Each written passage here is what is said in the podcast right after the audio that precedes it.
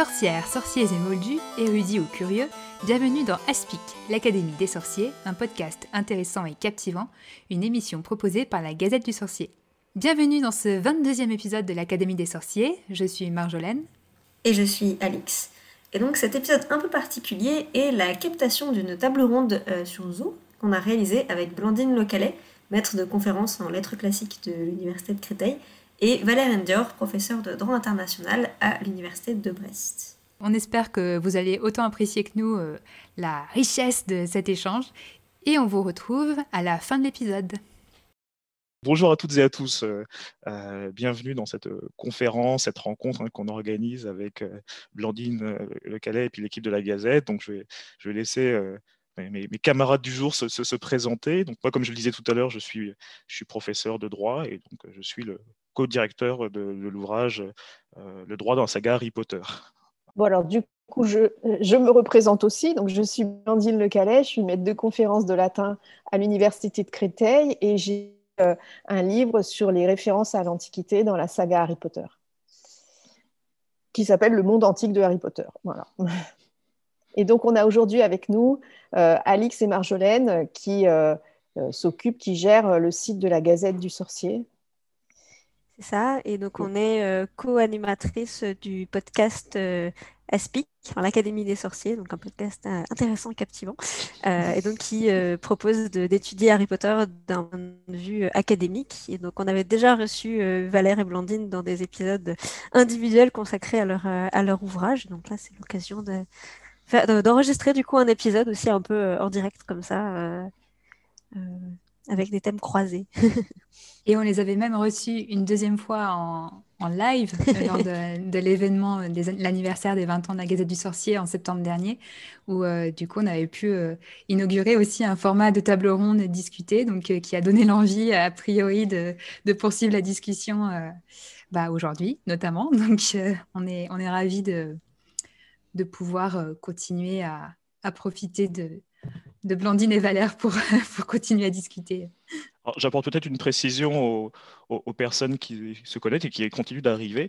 C'est que, euh, comme vous avez pu constater, on est en, petit comité. Donc, Blandine a invité euh, euh, certains de ses étudiants, en tout cas ceux auxquels elle enseigne en ce moment. Moi, j'ai invité aussi mes étudiants de, Master 1 en droit. Donc, l'idée, c'était de rester en petit comité pour ne pas se retrouver forcément sur une conférence avec 400 ou 500 personnes ouvertes à tout le monde.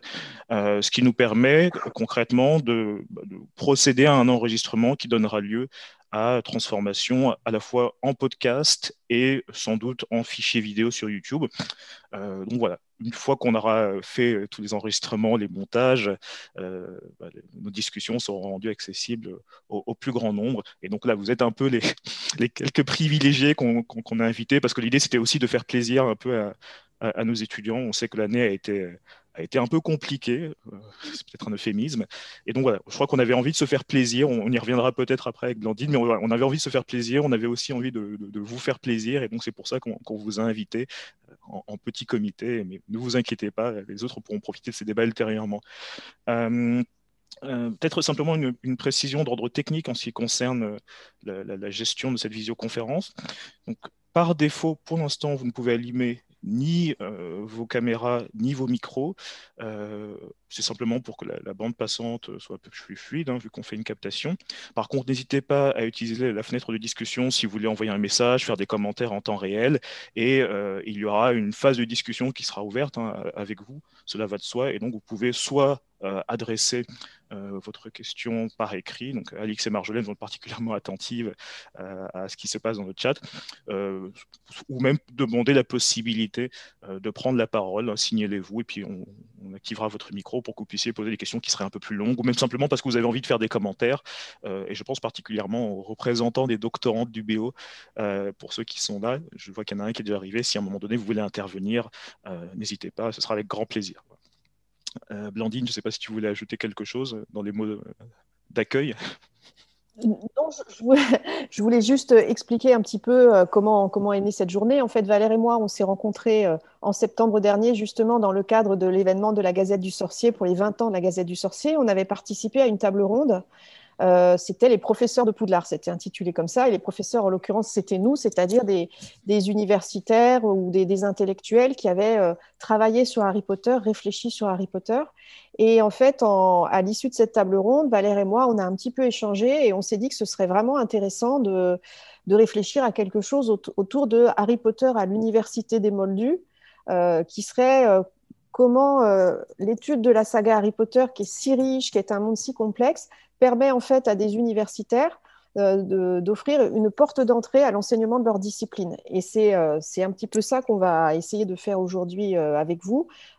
chacun dans son domaine, on va vous expliquer comment l'étude de Harry Potter peut aider à l'enseignement du droit ou du latin et du grec. Voilà, c'est vraiment ça le, le, le thème qui nous réunit aujourd'hui. Alors, j'ajouterais peut-être justement une précision, parce qu'on a un public à la fois de juristes euh, et euh, des étudiants en droit, et donc des étudiants latin, grec, lettres classiques.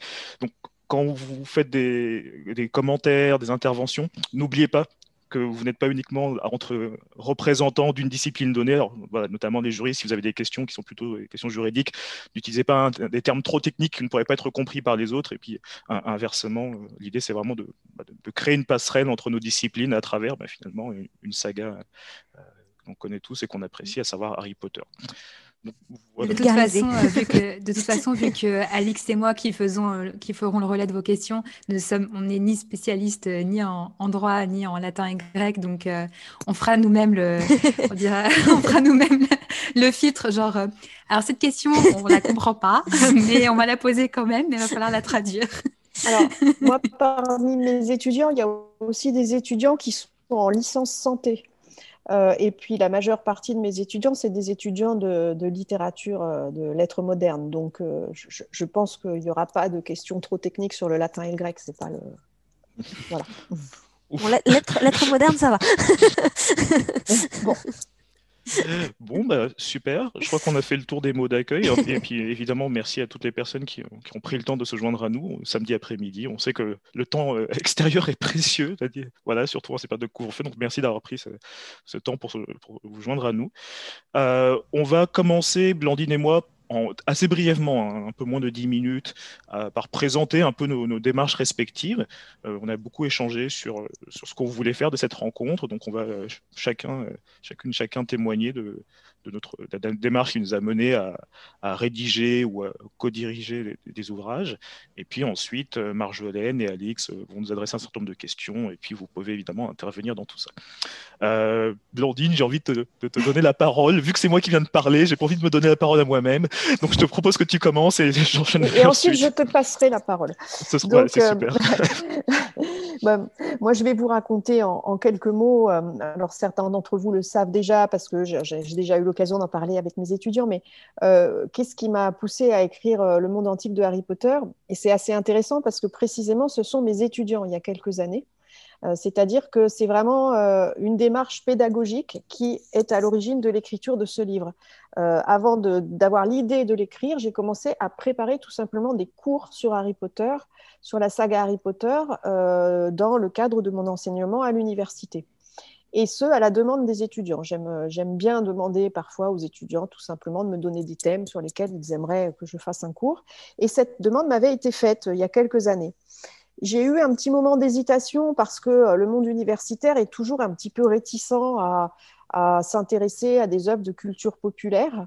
Euh, il y a un petit peu un sentiment qu'on dévalorise la matière lorsqu'on s'intéresse à des choses qui sont euh, trop populaires, tout simplement. et puis, en fait, il m'a fallu que, quelques secondes avant de me dire, mais oui, Harry Potter, c'est une formidable porte d'entrée dans l'étude du latin et du grec. Euh, en tout cas des étymologies grecques et latines, et puis de la culture euh, gréco-romaine en général, aussi bien la culture euh, mythologique que historique même, et que la civilisation. Donc voilà, c'est parti comme ça. J'ai préparé deux séances de cours, et puis l'été qui a suivi, quand j'ai voulu un peu approfondir le cours en me disant il y a encore des choses à, dire, j'ai beaucoup travaillé et je me suis rendu compte qu'il y avait tellement de choses à dire que ça méritait euh, un livre. Donc, euh, en gros, les, trois directions, les trois portes d'entrée que Harry Potter peut représenter dans ma discipline, ben, la première, c'est tout simplement que, vous le savez, les, les sorciers parlent latin. Lorsqu'ils euh, lancent des sorts, lorsqu'ils choisissent euh, des, mots de passe, par exemple pour les maisons de, Poudlard, c'est en latin. Donc il y a une espèce de familiarité de la culture sorcier avec l'Antiquité via la langue. Et donc, euh, bah, tout simplement, lorsqu'on euh, étudie les formules magiques, les mots de passe, euh, Fortuna Major, Caput Draconis, la devise de Poudlard, Draco Dormiens, Numquam Titilandus, on fait du latin. Et pareil pour les, pour les sortilèges. Alors, c'est un latin qui n'est pas toujours hyper rigoureux, mais enfin, qui la plupart du temps est tout à fait exact. Hein. J.K. Rowling, elle a étudié le latin et le grec. Donc voilà, c'est vraiment une porte d'entrée ludique dans, euh, dans le latin et le grec. Alors l'autre porte d'entrée, euh, toujours autour de la langue, c'est les prénoms des personnages. Hein. On aura peut-être le temps d'y revenir dans la discussion, mais euh, Albus Dumbledore, Rubeus Hagrid, Severus Rogue, ce sont des prénoms latins qui ont une signification en rapport avec la biographie et le caractère du personnage. Donc c'est pas seulement du latin pour faire beau, c'est du latin qui est signifiant. Hein. Albus, il est blanc, c'est la pureté morale. Rubeus, rouge, c'est Hagrid le rougeau. Euh, Severus Rogue, c'est vert, etc. Donc là encore, J.K. Rowling euh, s'est amusée en fait à organiser des échos entre les noms qu'elle choisissait pour les personnages et leurs caractéristiques. Et puis, elle crée aussi beaucoup de néologismes à partir de, racines grecques et latines. Donc vraiment, euh, à partir de Harry Potter, on peut euh, faire du latin et du grec euh, de manière parfaitement sérieuse. Donc, première porte d'entrée, j'allais dire. Et puis, bah, la deuxième porte d'entrée, c'est évidemment qu'il y a énormément de noms de personnages, de personnages de Harry Potter qui sont des transpositions ou des références directes à des héros, des dieux, des monstres de la mythologie gréco-romaine. Hein. Touffu, c'est Cerbère, euh, Argus Rusar, c'est le monstre Argus qui a des yeux sur tout le corps. Minerva McGonagall, la déesse Minerve. La liste est immense, enfin, elle est très très longue. Et euh, à chaque fois, là encore, porte d'entrée vers euh, des histoires mythologiques, des, des monstres, des, personnages historiques aussi gréco-romains. Et là encore, ce qu'il y a d'intéressant, c'est qu'il ne s'agit pas d'un système de référence euh, qui est là pour faire beau, pour faire, euh, pour faire euh, cultiver. Non, à chaque fois, il y a une corrélation entre le personnage et le personnage gréco-romain auquel il fait référence. Un exemple tout bête, Minerva McGonagall, la déesse Minerve, c'est une déesse vierge, célibataire, qui a un maintien extrêmement austère, qui se tient très raide. Donc là, on retrouve des caractéristiques du professeur McGonagall. Minerve, c'est le, l'acolyte de Zeus, c'est l'enfant préféré de Zeus à qui il délègue une partie de son pouvoir. Dans le microcosme de Poudlard, euh, Albus Dumbledore, le directeur qui est une image de Zeus, euh, travaille euh, avec Minerva McGonagall, qui est co-directrice.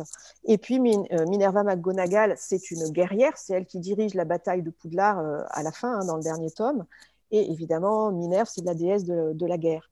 Donc voilà, on peut multiplier ce genre de corrélations qui font qu'il euh, euh, y a un réseau signifiant qui est euh, extrêmement rigoureux dans l'utilisation des références à l'Antiquité que fait J.K. Rowling. Et puis la troisième porte d'entrée, c'est la civilisation gréco-romaine, c'est-à-dire que, en fait, pourquoi ce système de référence à l'Antiquité si, systématique dans la saga Harry Potter C'est parce que J.K. Rowling veut créer l'illusion d'une culture sorcière qui plonge ses racines dans l'Antiquité. C'est-à-dire que dans, le, dans la liste des sorciers célèbres qui apparaissent sur les cartes de, de Choco-Grenouille, vous avez Circé, par exemple, ou vous avez des, devins comme le devin Mopsus. Ce sont des personnages mythologiques. Et l'illusion que crée J.K. Rowling, c'est que la culture sorcière, elle est, euh, elle est vraiment, euh, elle a ses origines, elle a ses racines dans cette antiquité lointaine. Donc, c'est pas étonnant qu'on trouve dans euh, le système social des sorciers des pratiques euh, ou des éléments qui semblent euh, directement hérités de l'Antiquité et, légèrement modifiés. Alors, deux exemples parmi beaucoup d'autres. L'atrium du ministère de la magie. L'atrium, ça fait référence à la pièce dans les maisons romaines qui était la pièce centrale où il y avait le feu qui était fait et l'atrium était ça veut dire euh, noir à terre en latin. L'atrium s'appelle comme ça parce que les murs étaient noircis par le feu le feu du foyer domestique. L'atrium du ministère de la magie, il est très noir, très sombre, et puis il est garni de cheminées par laquelle arrivent les, gens, qui, les sorciers qui travaillent au ministère. Donc vous voyez une espèce de transposition assez maligne qu'a fait J.K. Rowling. Autre exemple, et j'en finirai par là, le processus d'affranchissement des elfes. Pour affranchir un elfe de maison, on lui donne un vêtement. Dans l'Antiquité, notamment, on peut lui donner par exemple des bonnets. D'ailleurs, euh, Hermione, qui veut libérer les elfes, tricote des pièces de vêtements, dont des bonnets informes qu'elle euh, dispatche un petit peu partout dans la salle commune euh, de Gryffondor. Eh bien, dans l'Antiquité, les affranchis, les, esclaves affranchis romains, recevaient un, bonnet, un bonnet phrygien que leur donnait leur maître et qui était le signe de leur affranchissement, le signe social de leur affranchissement. Donc vous voyez que là encore, J.K. Rowling joue avec euh, tout ce qu'elle sait de la, de la civilisation euh, euh, gréco-romaine et qu'elle va le transposer dans son univers romanesque à elle. Et puis, bah, pour finir, évidemment, tout ce système de référence, c'est bien pratique quand on veut faire un cours sur Harry Potter à l'université parce que il est très facile de mettre en parallèle des passages de la saga avec euh, des, extraits de la littérature gréco-romaine.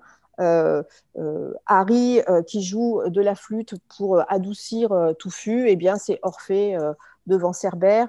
On a des, des, descentes aux enfers de l'Antiquité qui peuvent être mises en parallèle avec des scènes où les héros, eux aussi, descendent dans les profondeurs du sous-sol. on a aussi des parallèles très nombreux puisque Harry Potter est un roman épique. Euh, avec des passages de l'Iliade, euh, notamment euh, le combat d'Achille contre Hector ou la mort de Patrocle, etc., qui, ressemble à celle de Cédric Diggory. Donc, vous voyez que voilà, c'est une sorte de réservoir foisonnant Harry Potter qui permet, en tout cas, qui est une espèce de, cadeau, de pain béni quand on est un enseignant de lettres classiques pour faire découvrir l'Antiquité aux étudiants voilà, j'en ai fini avec cette brève euh, présentation. J'espère que je n'ai pas été trop longue et je vais passer la parole à Valère Endior qui, qui va vous parler, lui, du, droit. Voilà. Merci beaucoup, Blondine. Non, non, tu n'as pas été trop longue. C'était évidemment passionnant. Je connaissais certains aspects de ta démarche, mais on en découvre à chaque fois d'autres au, fil de, nos échanges. Alors, tout d'abord, je tiens à excuser mon, comparse, on est un peu Fred et George Wesley, euh, Nicolas Rousseau, avec qui j'ai copiloté le projet Harry Potter et le droit, qui est devenu le droit dans la saga Harry Potter. Euh, voilà, donc j'aurais voulu qu'il soit à mes côtés, mais euh, il avait des engagements ce week-end et malheureusement il ne pouvait pas être des nôtres. Mais il vous salue tous et il a hâte de voir la vidéo. Alors, euh, je pense que la, trajectoire qui a été suivie dans notre cas est, assez différente de celle de Blandine. Hein. Toi, tu étais vraiment partie de, l'enseignement, d'exemples, d'illustrations, euh, quasiment du case study à faire avec, tes étudiants. Euh, nous, c'est parti justement de la volonté de faire un, cadeau aux étudiants de façon plus générale. Tout, a commencé en, en 2015 Nicolas et, moi sommes juristes de formation. Moi, je suis universitaire, lui n'est pas, universitaire, mais en gros, on, se rend compte qu'on a un intérêt commun pour, euh, pour la saga. J'ai grandi euh, en, lisant, euh, en, tant qu'adolescent, les, tomes d'Harry Potter.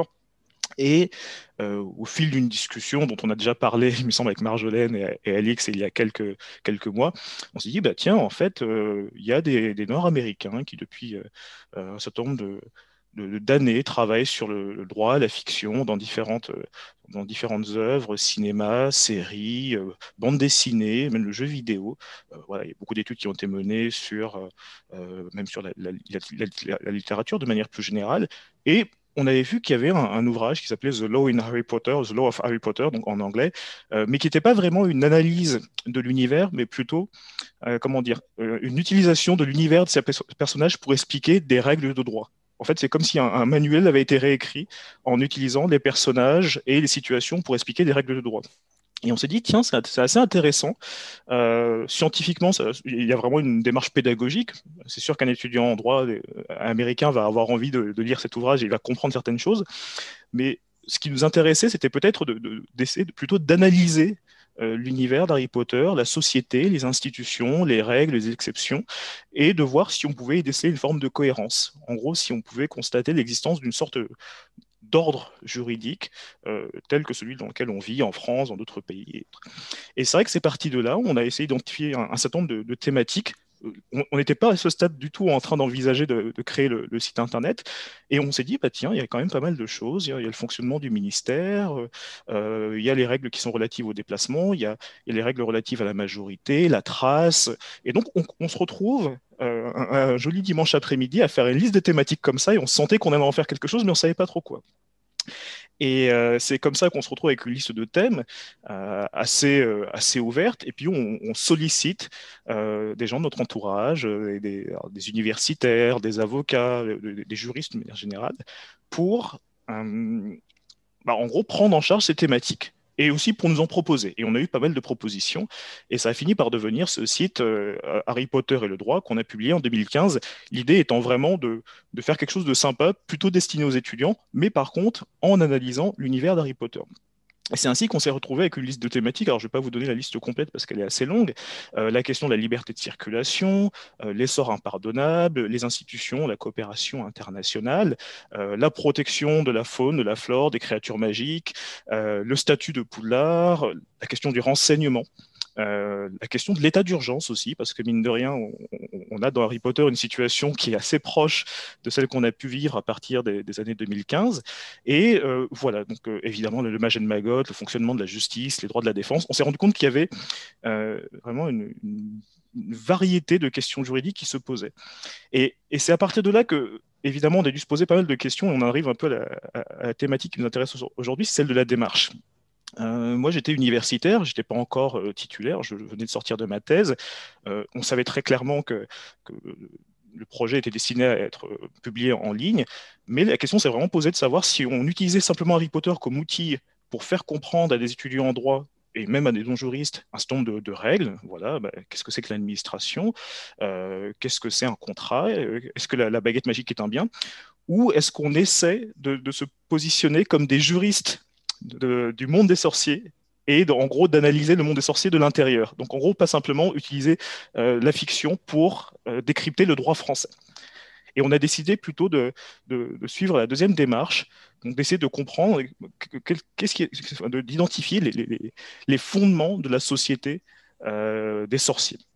Et c'est ainsi que nous sommes arrivés, à travers les, publications qui ont été rédigées par euh, bah, des gens euh, qui ont été euh, franchement extraordinaires. Ils ont fait des, billets qui, dont la longueur allait de 2 à 4 pages. On, est vraiment, on a vraiment été amené à analyser les, règles, les pratiques, les coutumes, euh, les institutions, les mécanismes conventionnels, euh, les processus judiciaires. Et donc concrètement, on s'est dit, bah voilà, si, on devait écrire un, livre de droit de la société des sorciers, euh, à quoi ressemblerait-il? Et euh, ça a tellement bien marché que finalement, quelque chose qui était plutôt destiné à faire plaisir aux étudiants euh, à une époque qui était, je crois, l'époque de Noël, donc l'idée, c'était un site internet euh, en guise de cadeau, qu'on a décidé d'en faire un livre et d'approfondir cette démarche. Alors, je vous cache pas, et je ne vais pas être trop long non plus, euh, je vous cache pas que, euh, évidemment, on, s'est posé un certain nombre de, questions. Je, crois qu'on aura l'occasion d'y revenir. Tout d'abord, c'est celle de la manière dont, ce projet serait, reçu. Quand c'était un site internet, les gens trouvaient ça, plutôt sympa, ça faisait sourire, c'était quelque chose d'assez euh, assez éphémère. Et à partir du moment où, moi, devenu professeur, je décide de lancer un, un ouvrage, et de dire aux gens bah, qui, ont contribué au site, bah, voilà, écoutez, peut-être qu'on va en faire un, livre.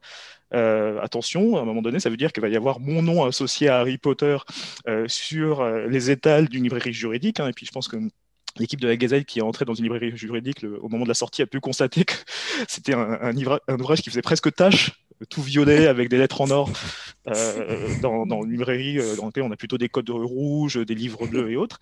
Et, euh, puis en fait, on s'est lancé et globalement, le, projet a été, bien reçu. On, a pas mal de, juristes qui, ont suivi en disant bah c'est plutôt cool, on va en parler à nos étudiants. On a beaucoup d'étudiants en droit qui nous ont dit qu'ils avaient compris certaines règles, certains mécanismes juridiques qu'ils n'arrivaient pas à saisir autrement que par le biais d'Harry Potter. Donc c'était un peu notre objectif. Euh, euh, et, ce qui nous a vraiment fait plaisir, c'est qu'à un moment donné, on a même eu un, tweet et une publication Facebook du ministère de la Justice qui a recommandé l'ouvrage, euh, ce qui était vraiment une bonne surprise.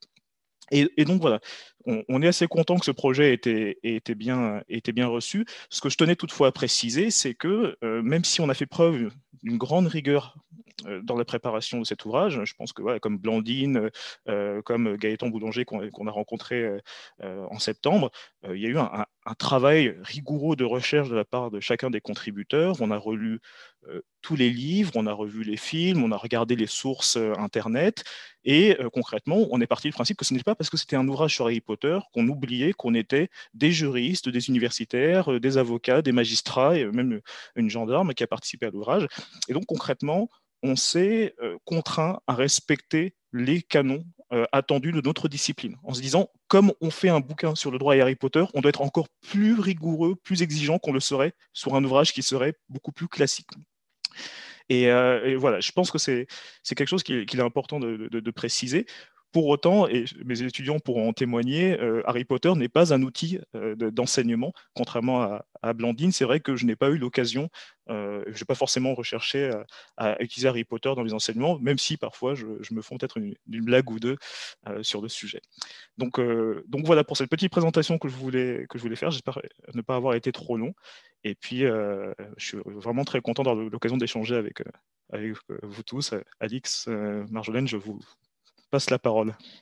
Merci beaucoup. Euh, alors déjà, on invite euh, du coup tout le monde à, utiliser le chat. Hein. Surtout, n'hésitez pas à, poser toutes les questions qui vous passent par la tête. Euh, nous, on en a préparé pas mal, donc n'y a pas de problème. Mais, mais l'avantage aussi d'avoir ce format-là par rapport à nos, nos podcasts habituellement, c'est qu'on a un public qui peut poser des questions. Donc, c'est super.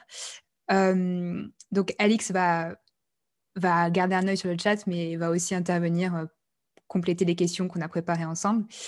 Euh, alors déjà, pour replacer, euh, on, l'a déjà dit un peu en introduction, mais bon, Alix et moi avons des, formations universitaires aussi, plus ou moins, enfin dans, des, secteurs différents.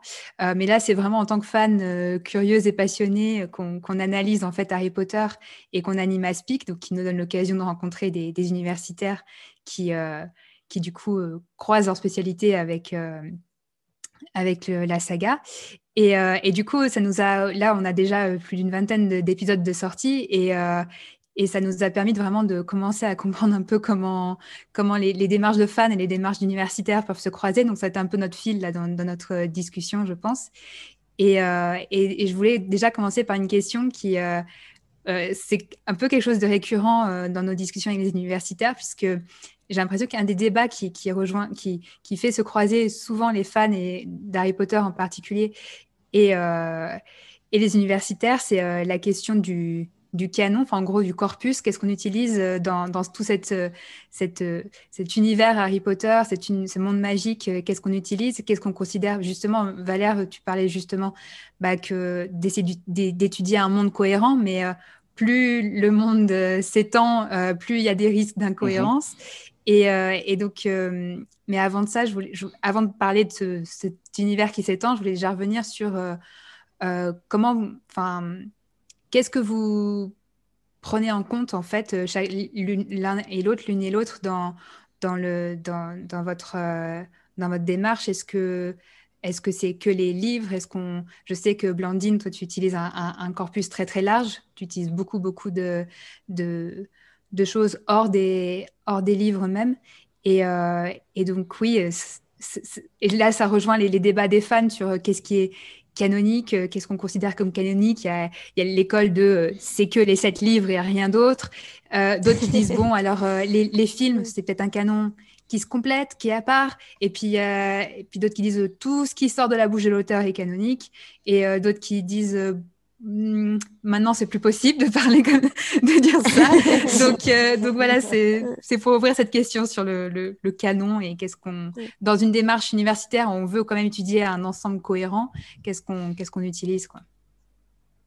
Alors je peux peut-être prendre la parole si tu permets, euh, Valère. Moi, je me suis évidemment bien beaucoup posé la question et j'ai choisi de, de euh, une voie moyenne, c'est-à-dire que je pars du principe que ce qui est canonique, c'est ce qui est de la main de J.K. Rowling, ce qu'elle écrit. donc, ça m'a conduite à évidemment étudier les, tous les tomes, hein, les, sept tomes, mais aussi la bibliothèque de Poudlard, c'est-à-dire des livres publiés, euh, donc le Quidditch à travers les âges, euh, les animaux fantastiques euh, et les contes de Biddle le Bard. D'autant que pour le coup, c'est vraiment écrit en totale cohérence avec. ce sont des titres qui sont cités dans la saga, donc c'est écrit en totale cohérence avec, avec les livres. Et puis, je, je me suis aussi intéressée à toutes les informations qu'elle donnait sur à l'époque le site euh, Pottermore, euh, c'est-à-dire des prolongements biographiques et des, renseignements supplémentaires sur tous les personnages du canon. Et en revanche, lorsque j'avais affaire à des, personnages qui étaient cités dans les écrits annexes, mais pas les écrits publiés, je les fais apparaître dans, l'encyclopédie avec des entrées en, en minuscules, ce qui permet de mon point de vue, de hiérarchiser quand même. Pour moi, il y a le canon qui correspond à ce qui est euh, publié. Euh, et ensuite, il y a ce que écrit J.K. Rowling. Et puis, je me suis quand même intéressée aux produits dérivés parce qu'ils euh, ils sont, ils sont développés en totale cohérence avec le système qu'elle a mis en place. Et je sais qu'elle elle, elle garde un œil notamment lorsqu'il s'agit d'inventer des nouveaux sorts, des nouvelles formules, etc. Donc, je trouve que c'était intéressant de s'y intéresser, mais pour moi, c'est en petite capitale. Donc, c'est-à-dire que ça ne fait pas partie du canon euh, de l'œuvre proprement dite. Et puis, bah, il y a la question des animaux fantastiques. Euh, j'ai considéré que comme euh, les films, ça n'était pas clos, moi, j'attends que tout soit terminé avant de voir s'il il y a une cohérence que je juge suffisante pour éventuellement intégrer ça à l'encyclopédie pour l'instant, on en a beaucoup parlé avec Valère, hein, tu auras sans doute des choses à dire. Euh, je ne suis pas tout à fait convaincue, mais surtout, je considère que ce n'est pas une œuvre close, euh, c'est une œuvre en devenir. Donc, j'attends la fin pour, euh, pour voir ce qu'il en sera. Si la fin arrive, parce que là, vous avez vu que le, rythme s'essouffle un petit peu. Là, on va, je crois que c'est en 2022 qu'on va avoir droit au, troisième film. Hein. Mais bon, est-ce qu'on va arriver jusqu'au bout? Je n'en sais rien. Oui, la, question des sources, euh, c'est là qu'on reconnaît notre côté euh, académique. Euh, on s'est posé beaucoup de questions de, méthode avant de, commencer à travailler sur nos, ouvrages respectifs. On, a eu une véritable discussion avec Nicolas, on a eu beaucoup d'échanges téléphoniques, mails. Sur le site internet, on était resté sur une démarche assez simple consistant à citer, à effectuer des renvois au film ou au livre on considérait que le, livre faisait foi, mais que les films faisaient partie d'un ensemble cohérent, supervisé par euh, J.K. Rowling. Et euh, les choses étaient relativement simples. un système de citation euh, qui permettait au, lecteur de savoir si on s'appuyait plutôt sur le film, plutôt sur, les livres. avec le livre, on, s'est véritablement posé la question de, des sources pertinentes. on a considéré, après discussion, évidemment, les livres et les films étaient relevé du canon. Euh, on s'est appuyé, comme Blandine, sur des sources euh, quasiment euh, estampillées de J.K. Rowling, donc Pottermore, le Quidditch à travers les âges, les animaux fantastiques version livre. Et euh, le problème s'est effectivement posé des animaux fantastiques. bon, c'est peut-être le côté un peu puriste. Moi, j'ai grandi avec Harry Potter, donc en gros, pour moi, c'est vrai que la, référence, ce, sont les livres. Euh, et puis, au niveau des animaux fantastiques, on a eu véritablement un doute. Pour une raison simple, c'est que il y a des, considérations juridiques qui sont développées dans les animaux fantastiques, premier film notamment sur l'existence d'un congrès euh, de Macusa des États-Unis, euh, sur l'existence d'un mécanisme de coopération internationale entre les, forces de l'ordre magique, hein, si vous me permettez l'expression. Et on s'est dit, oula, euh, concrètement, on n'a pas assez de recul sur cette nouvelle saga pour la considérer comme une source pour, pour nos travaux. Euh, beaucoup de, nos auteurs étaient un peu inquiets. Ils nous ont dit est-ce qu'on est censé en tenir compte? Euh, Certains nous ont dit très honnêtement bah voilà, moi j'ai lu les livres, mais en gros, j'ai pas envie d'intégrer les animaux fantastiques. Euh, voilà. On a vraiment eu ces échanges-là et on a décidé de ne pas intégrer les animaux fantastiques. Ce qu'on ne regrette absolument pas depuis qu'on a vu le deuxième film. et, et, voilà, je pense que ça fait aussi partie d'une démarche de, de, de, gens qui sont un peu rigoureux scientifiquement, de se dire, bah voilà, quelle est notre, notre, notre base, quelles sont les, quelle est notre méthodologie. Et donc concrètement, on s'est dit, bah, on va se limiter à ce qui euh, nous permet de euh, débaucher et puis de, définir une réflexion cohérente. Et donc voilà, on n'a pas voulu prendre le risque de, de, dynamiter de l'intérieur nos réflexions euh, en utilisant des, des, sources dont la, bah, en fait, dont la, pertinence dans la saga Harry Potter, dans l'univers qui a été créé par J.K. Rowling, est très très discutée. Hein. Je pense que là, sur les Marjolaine, Alix, vous êtes mieux placés que nous pour, pour nous donner un aperçu des, des, débats très animés que ça peut susciter.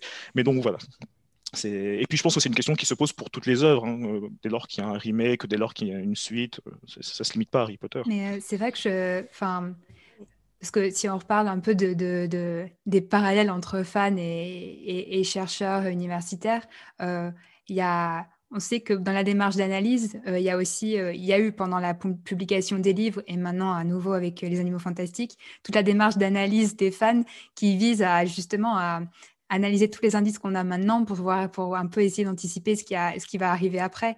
Et donc j'imagine que mmh. euh, d'un point de vue universitaire, c'est pas exactement, c'est pas forcément la, la, même démarche qu'on peut avoir, mais en même temps, il y a commencé à avoir des analyses universitaires alors que les, les, les derniers livres n'étaient pas sortis. Mais j'ai l'impression que ça s'est quand même explosé euh, après après 2007, après que le dernier tome soit, soit sorti, même si ça a commencé dès le début des mmh. années 2000.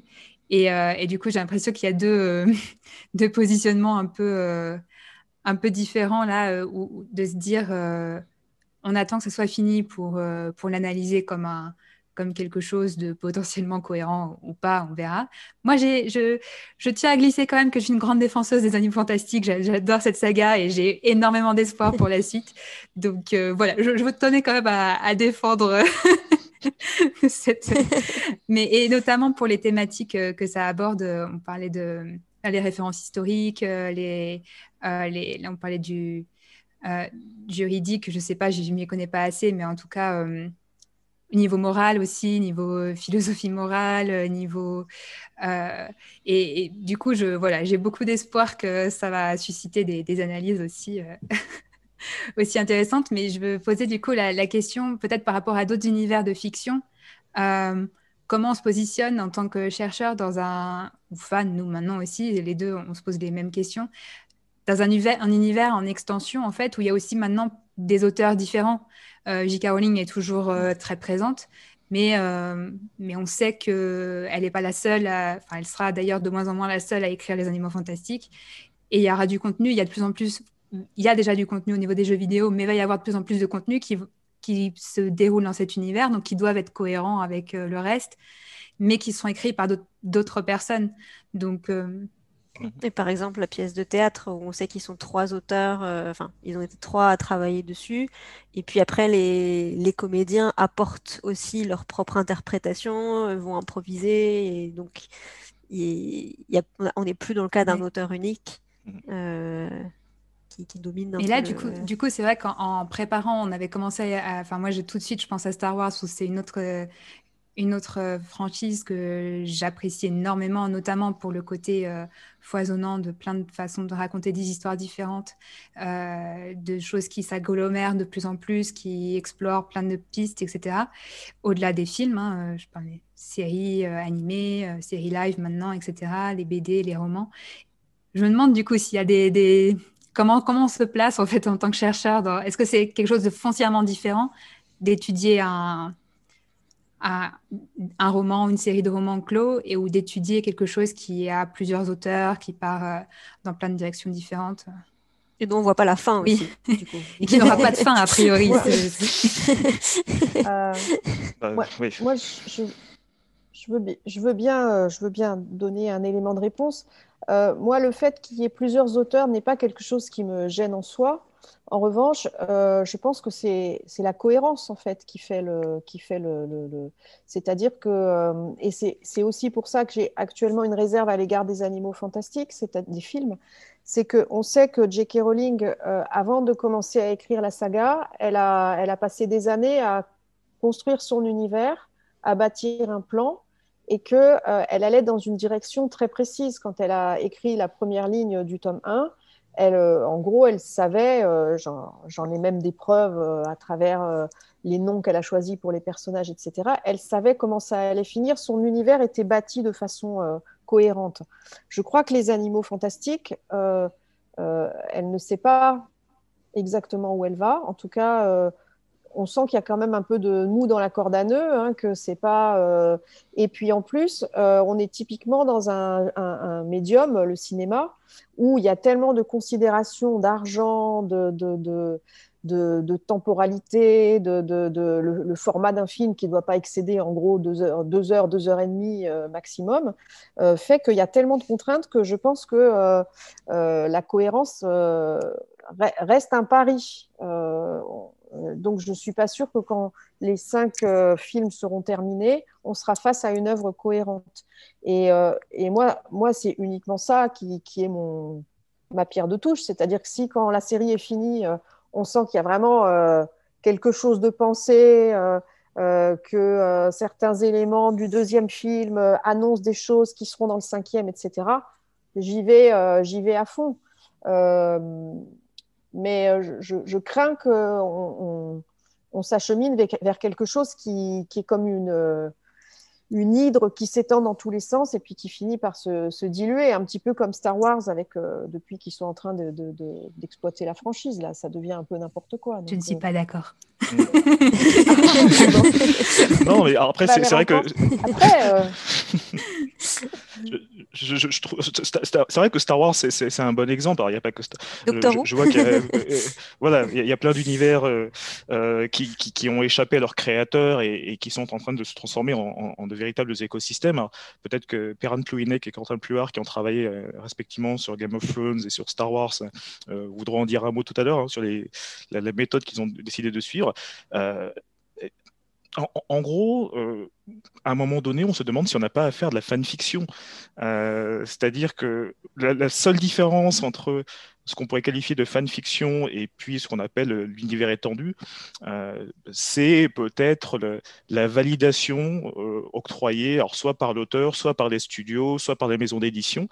Et par certains aspects, les animaux fantastiques commence à, ressembler surtout euh, à, une très bonne fanfiction, euh, bien menée, avec des personnages qui, s'intègrent hein, dans la, mythologie euh, potterienne.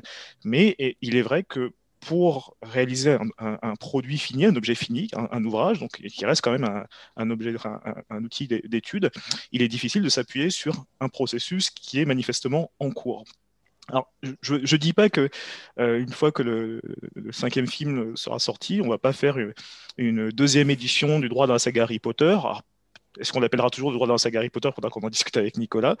Euh, mais encore une fois, comme le disait Blandine, à condition qu'on constate que ce qui a été construit euh, patiemment pendant cinq ans finit par trouver une forme de cohérence. En, gros, que malgré peut-être certaines distorsions entre la saga d'origine et puis cette nouvelle saga, on a une, une, trame qui semble tenir la route. Et euh, voilà, pour l'instant, je ne suis pas sûr que ce soit si évident que ça. Je prendrais simplement l'exemple de Nagini.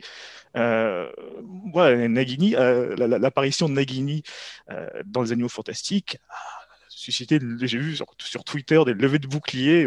Je, je, suis plus trop dans la communauté de fans, mais par contre, de temps en temps, je regarde un peu par curiosité, et c'est vrai qu'on se dit, oula, on va avoir encore d'autres surprises comme ça. Donc, on va peut-être pas s'appuyer sur ces sources, et puis on verra dans quelques années si on peut en faire quelque chose. Mais pour l'instant, ça inspire pas forcément confiance en termes de cohérence. Et j'insiste vraiment sur la cohérence. Et c'est vrai que pour, je repensais à ce que Blandine disait sur le, sur le fait que sur un film, il y a beaucoup de, questions de, budget et de, et de, de technique, etc. Et c'est vrai que dans ce, dans ce deuxième film, il y a un exemple, je pense, qui est très parlant, c'est que euh, on a ce, moment qui apparaît, fait beaucoup de scandale, où on voit des personnes euh, transplaner dans l'intérieur de Poudlard, alors que c'est techniquement impossible. Et en fait, si on regarde le livre euh, scénario du film, euh, c'est pas écrit qu'il transplane, ils disent juste qu'il marche dans Poudlard. Et ça, et en fait, c'est un choix de la réalisation de dire, bah en fait, il faut quelque chose de visuel qui accroche, donc ils vont transplaner plutôt que juste marcher. Mais du coup, au dépend d'une règle euh, de magie, de fonctionnement de l'univers qui a été établie à l'origine dans les livres. Et, donc c'est vrai que du coup, euh, il y, a, ce choix-là qui est fait, euh, qui n'est pas cohérent du coup avec l'œuvre d'origine et par rapport aux règles de l'univers en lui-même. Donc ça crée. Euh, Oui, alors après, il y a, aussi le fait qu'elle a été obligée, J.K. Rowling, de modifier le canon pour pouvoir euh, intégrer certains éléments. Euh, elle a rajeuni, enfin non, elle a vieilli McGonagall, hein, qui apparaît comme une jeune femme dans les Animaux Fantastiques, ce qui n'est pas cohérent avec la chronologie des, romans. Et donc, ça fait toujours, moi je trouve, un petit pincement au cœur quand on est obligé de détruire enfin, d'abîmer un peu ce qui a été fait dans un premier ensemble qui est, euh, qui est brillant de cohérence et de qualité pour arriver à récupérer des éléments dans une série de films qui, euh, malgré tout, reste quand même, je trouve, un, petit peu en, enfin, en deçà. Ce n'est pas, pas faire insulte à, à J.K. Rowling que de, que de le dire. Donc, euh, bon, mm-hmm. j'espère qu'il n'y aura pas trop d'entorses au canon dans la suite, parce qu'à force, c'est dommage. quoi. C'est comme un, c'est comme un, un, mauvais. Euh, quand on a le 2, vous savez, les, bronzés font du ski, puis les bronzés font du ski 2, et que le deuxième est tellement mauvais qu'on on, en est triste. Hein, euh, euh, Sex and the City, le film, après la série, on, est juste consterné. On, préférerait que ça n'existe pas. Donc j'espère que c'est pas ça que nous donnera comme impression les animaux fantastiques quand la série sera terminée on a une question dans le chat de Yanis euh, qui demande euh, Est-ce que vous n'avez pas l'impression que Voldemort est une figure de Lubris Si on y pense bien, sa quête de l'immortalité vient de son désir d'être au-dessus du commun des mortels, un petit peu comme le mythe d'Icare. C'est pour Blandine. Euh, bah, D'ailleurs, je reconnais, je, connais Yanis. Oui, bah, oui effectivement, Voldemort, c'est dans la saga, c'est une incarnation de Lubris, c'est-à-dire de ce désir d'être au-dessus du commun des mortels. Et, euh, euh, sa quête d'immortalité, très clairement, euh, ça, fait de lui un peu un double de Sisyphe, hein, le, héros qui, le héros qui, qui, veut vaincre la mort, qui, qui et puis ça fait aussi de lui le double de Prométhée. Prométhée, c'est une figure dans la mythologie qui est une figure de bienfaiteur. Hein. c'est lui qui offre le, feu aux hommes. Mais Prométhée, c'est aussi celui qui veut prétendre à des, à des pouvoirs et à des techniques euh, qui euh, normalement devraient rester inaccessibles des hommes. Donc c'est une figure hyper ambiguë. Euh, et donc oui, oui, Voldemort, c'est une pure incarnation de l'ubris. Et d'ailleurs, à la fin du, du, roman, vous, vous souvenez quand il y a cette scène dans un, double de la gare, cet univers tout blanc où Harry se trouve projeté euh, durant son, son, coma à la suite de son affrontement avec euh, Voldemort dans la forêt interdite. Il rencontre euh, le fantôme ou l'âme de Dumbledore et puis il, voit qu'il y a une espèce de petit personnage tout rabougri, tout souffrant, tout supplicié. Et en fait, c'est un, un, avatar de, Voldemort. En fait, ce qu'il est en train de voir, c'est l'âme de Voldemort qui ressemble à une âme de, de supplicié dans cet au-delà.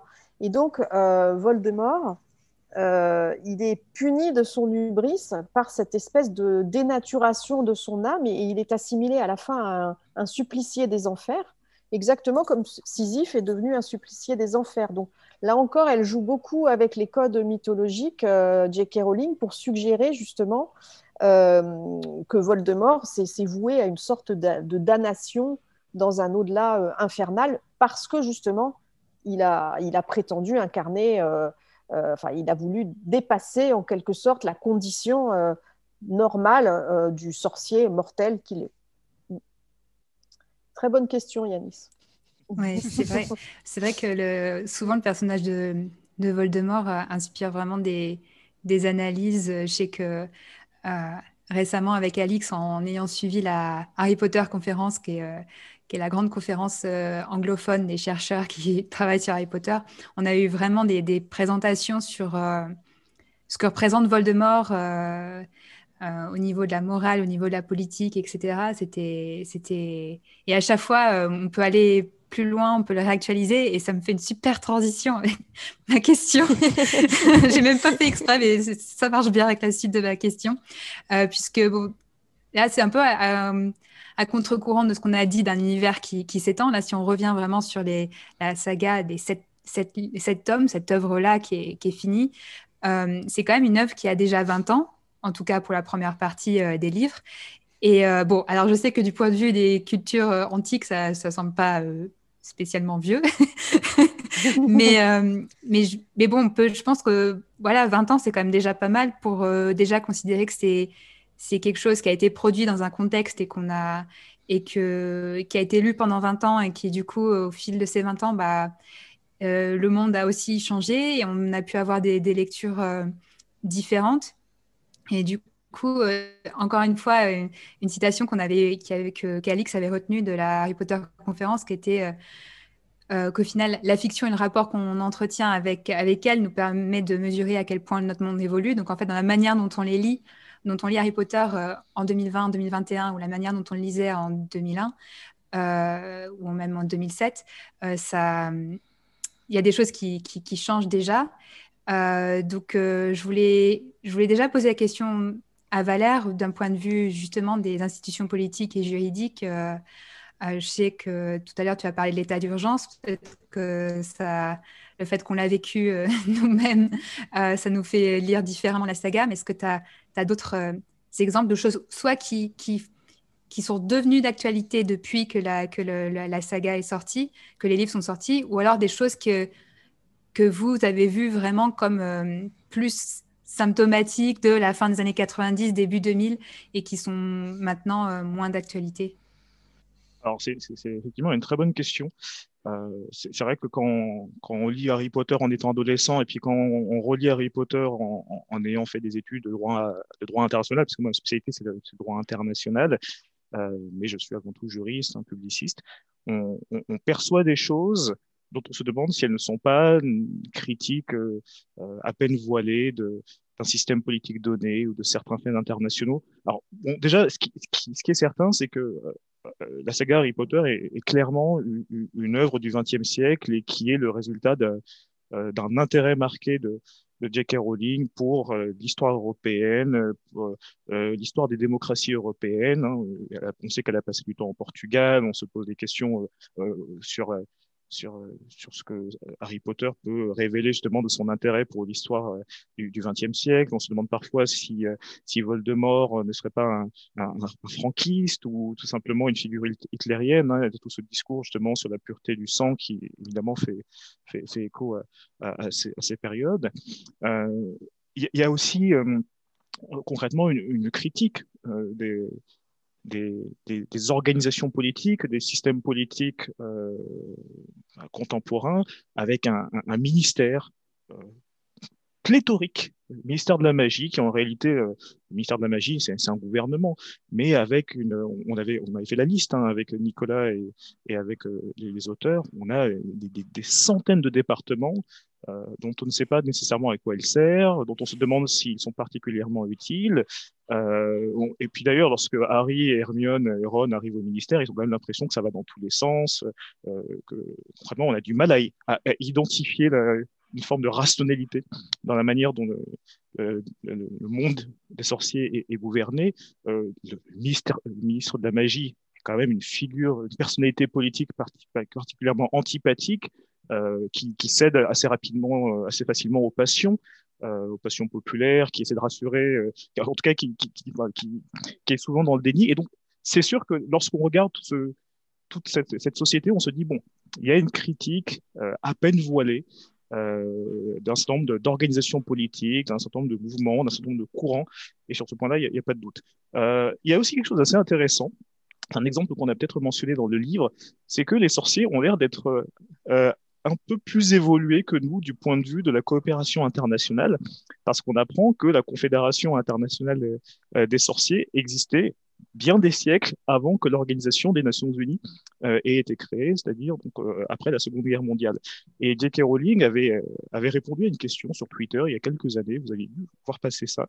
On lui demandait si la Confédération internationale des sorciers était inspirée des Nations Unies, et elle, avait répondu assez naturellement, oui, oui, c'est euh, la différence, c'est que les sorciers l'ont créé beaucoup plus tôt.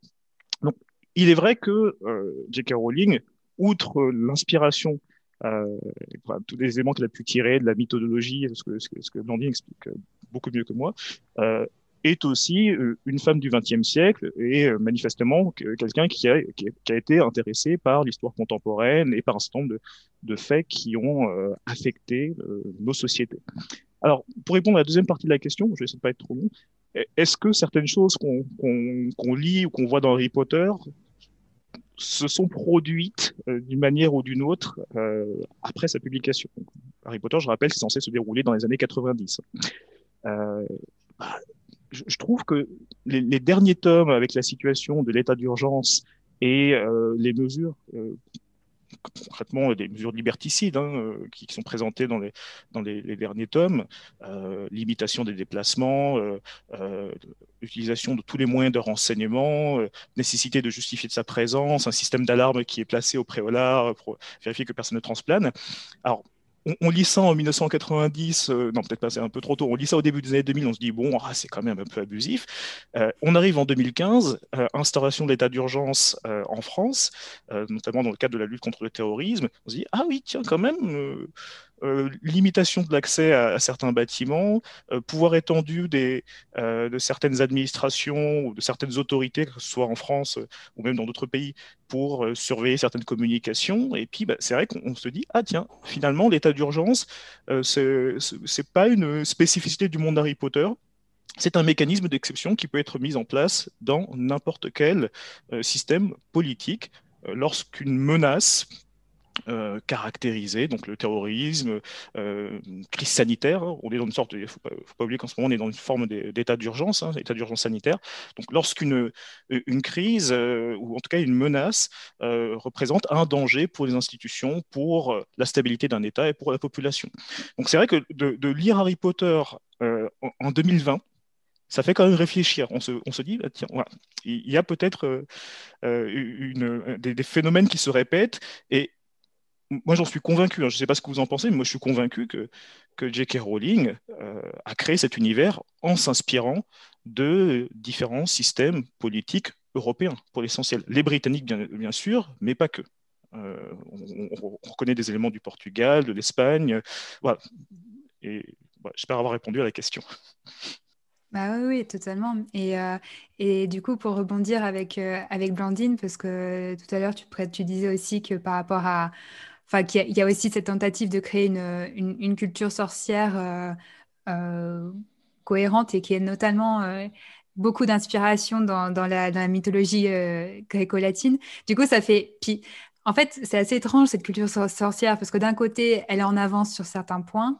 Dans le déroulement historique de, l'histoire de l'Europe, par exemple. Et dans d'autres, elle est archaïque dans certaines, euh, bah dans, dans, son attachement au, latin, euh, qui rappelle plus le Moyen Âge peut-être, euh, ou certaines périodes de, la fin du Moyen Âge ou de, la Renaissance, euh, avec l'école, la manière dont fonctionne Poudlard. donc, c'est, on a une espèce de, mélange de, références plus anciennes et de et de d'analyse contemporaine et d'un corporation d'analyse de, de, contemporaine, de, politique, etc. Et du coup, je me demande si c'est ce mélange-là qui permet aussi de, de rendre ça un petit peu plus, euh, j'allais dire intemporel, mais oui, en tout cas, un peu, un peu moins daté euh, à, au moment où ça a été écrit au final. Oui, je crois que c'est ça, ça qui, est, euh, qui est assez génial et qui fait que Harry Potter a vraiment tout pour devenir un classique c'est que euh, la, société des sorciers, elle, euh, se développe euh, en dehors de, ce que les Moldus appellent le progrès, c'est-à-dire qu'ils n'utilisent pas l'électricité, ils sont complètement, ils, ne, savent pas utiliser la technologie. Donc il y a un côté un petit peu hors du temps. et c'est quelque chose que j'ai trouvé assez réussi dans les adaptations cinématographiques, c'est la mode chez les sorciers. C'est-à-dire qu'ils euh, ne sont, pas, euh, sont pas à la mode des, années euh, 90 dans lesquelles c'est censé se dérouler, ils sont un petit peu, un petit peu décalés. Euh, et, pour en revenir euh, à la rencontre entre, euh, Harry Potter et le monde moderne, en fait, ce qui est assez intéressant, je suis en train de me pencher un petit peu là-dessus parce que j'ai ce projet dont, je vous avais parlé d'écrire un livre sur la monstruosité dans Harry Potter. En fait, ce qui est intéressant, c'est que tout le système euh, euh, de la mythologie gréco-romaine s'adapte particulièrement bien euh, à un thème qui, qui est central dans la saga Harry Potter, qui est celui, enfin, qui est la transposition en fait de toutes les de tout le, toute la montée du, nazisme, le, rapport, le, racisme, la, persécution des juifs, etc. Toutes ces questions raciales mhm.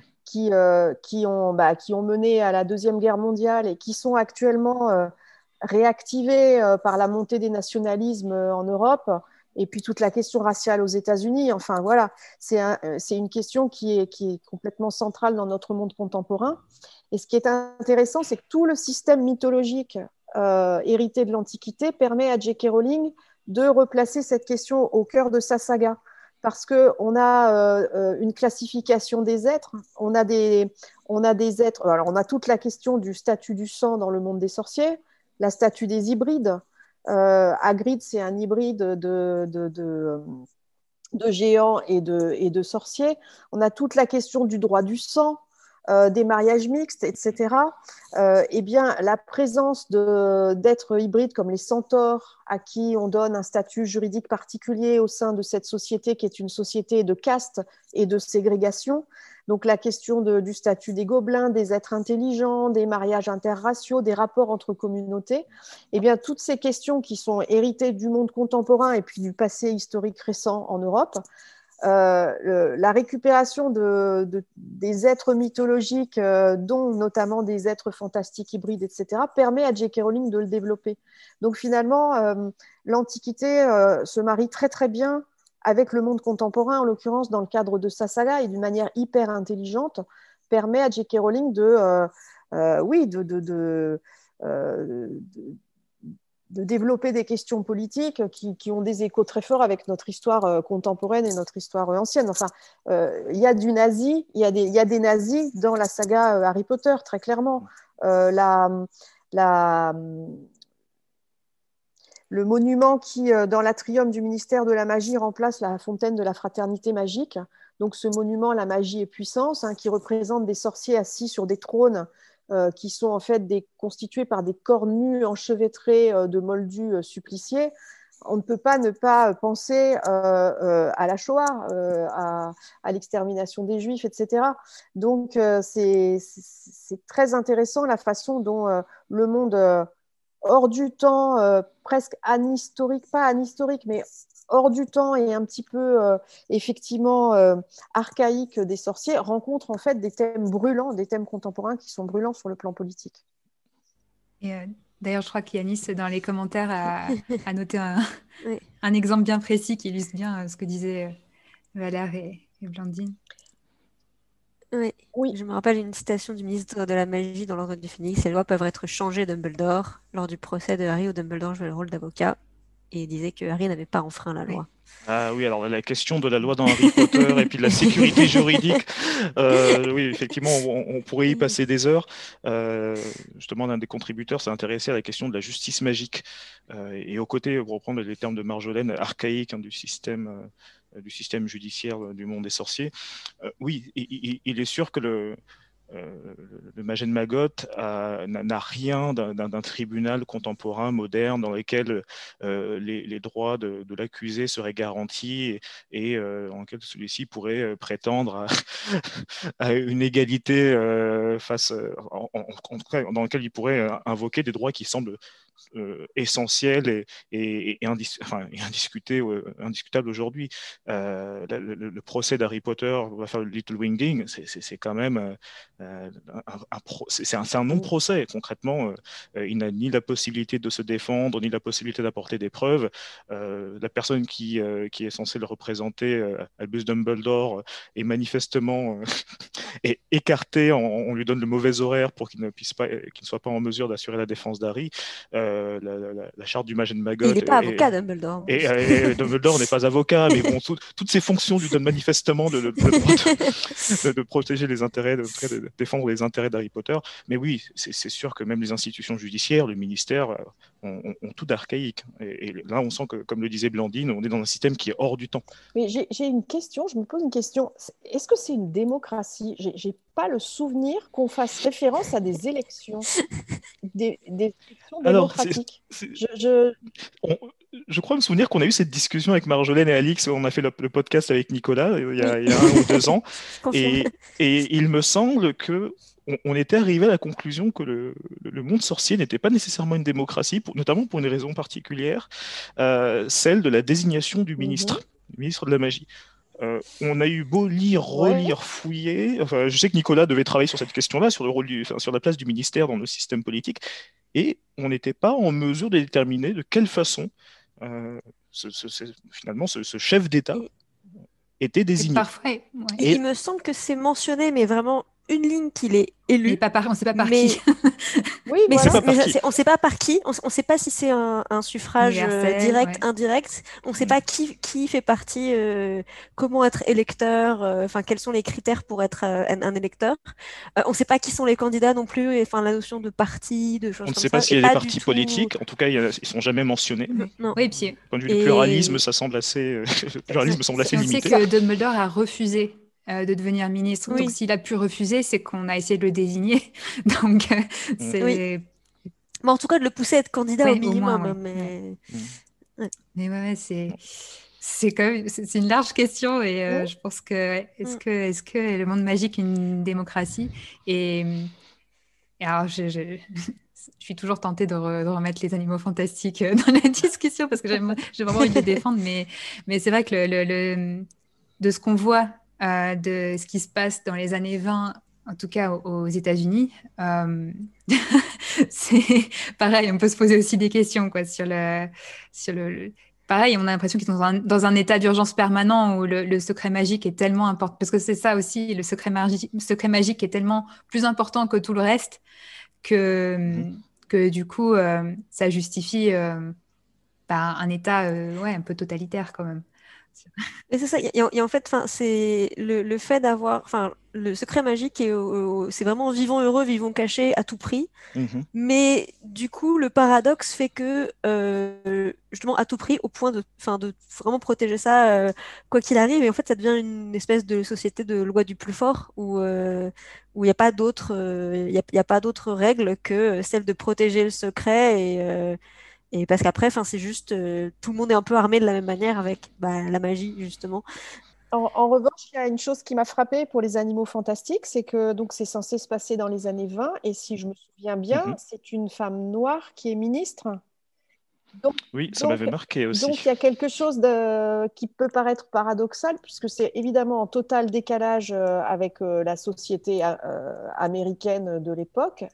Et s'il y a archaïsme et un, fonctionnement un peu bizarre de la démocratie euh, au sein du monde des sorciers, en revanche, ça n'empêche pas à cette période-là euh, des personnes euh, de couleur d'arriver dans les hautes sphères de l'État. Donc il y a une espèce de truc qui est pas forcément cohérent, en tout cas par rapport. Bah, c'est cohérent par rapport à, ce qu'on sait de. Bah, on sait que les premières, premières ministres de la magie femmes en Grande-Bretagne arrivaient bien, bien, bien avant. Euh, de toute façon, c'est tout toujours. À fait. Et donc, euh, mais et du coup, c'est comme si la, aux États-Unis, comme si la ségrégation concernait d'autres, euh, concernait du coup les, les, les, sorciers et les, et les moldus et pas. oui. Et que la question de race, elle s'est déplacée sur d'autres, sur des choses spécifiques pour les. C'est souvent ce que dit, ce que dit J. Caroline d'ailleurs, quitte à, en faire un peu un, argument fourre-tout, de dire oh il n'y a pas de problème de il n'y a pas de problème d'intolérance au niveau des. il n'y a pas. Il y a pas de problème d'inégalité de sexe ou de race euh, dans le monde magique ou par rapport à sa religion, parce qu'ils ont ce problème euh, de, oui, d'accord. du statut de sens, qui est bon, une façon un peu facile de se dire c'est tolérant de certains côtés, mais les, discriminés du monde magique ne sont pas les discriminés du monde des moldus. concrètement, euh, euh, manifestement, la, couleur de peau n'est pas, pas un souci dans le monde des, des, sorciers, mais par contre, le fait d'être un loup-garou est beaucoup plus problématique. Et euh, tout à l'heure, on parlait de, des, procès et, dans le monde magique, mais ça me permet d'aborder autre chose qu'on voulait discuter. C'est là où on, trouve un peu des, des parallèles et surtout des croisements entre les fans, des chercheurs, des universitaires, des juristes, euh, des politistes, etc., euh, à travers l'organisation euh, dans, dans, notre monde de procès de, personnages d'Harry Potter. Je sais que ça existe aussi dans d'autres univers. Je sais qu'il y a des procès de Dark Vador, ce genre de choses. mais en tout cas, les procès de, personnages de, de, la saga Harry Potter, il y en a il y, en a assez souvent. Et je sais que mhm. Valère, tu as gardé un œil dessus de point de vue de fan, on se dit ah bah, c'est ça rappelle des choses, des pratiques de fans aussi au niveau du jeu de rôle, du peut-être du cosplay, de, ce genre de choses. Mais ça aussi, euh, c'est aussi euh, quelque chose qui est intéressant du point de vue euh, de, bah, de, ta discipline j'imagine Alors, oui, effectivement, j'ai vu un, nombre assez important de, procès fictifs étant organisés à partir de, certains personnages d'Harry Potter, essentiellement Voldemort et, et, Rogue, hein, parce que c'est pour eux que c'est le plus facile. Il y a eu, je crois, peut-être aussi un procès de Dumbledore. Oui, procès de Dumbledore à, Lyon, peut-être. il y en a eu plusieurs, organisés par certaines universités, donc j'ai eu plusieurs invitations. Euh, parfois, c'était organisé par des étudiants, parfois, c'était organisé par des collègues, c'est assez intéressant. Et euh, souvent, le les, juges, en tout cas le jury, était composé, bon, on, s'est rencontré dans ce cadre avec la, Gazette, euh, c'était à Sciences Po peut-être, est composé d'universitaires, d'avocats, de, magistrats. Donc c'est assez intéressant de voir que des, praticiens du droit, même très, très prestigieux, euh, n'hésitent pas à se, prêter au, jeu.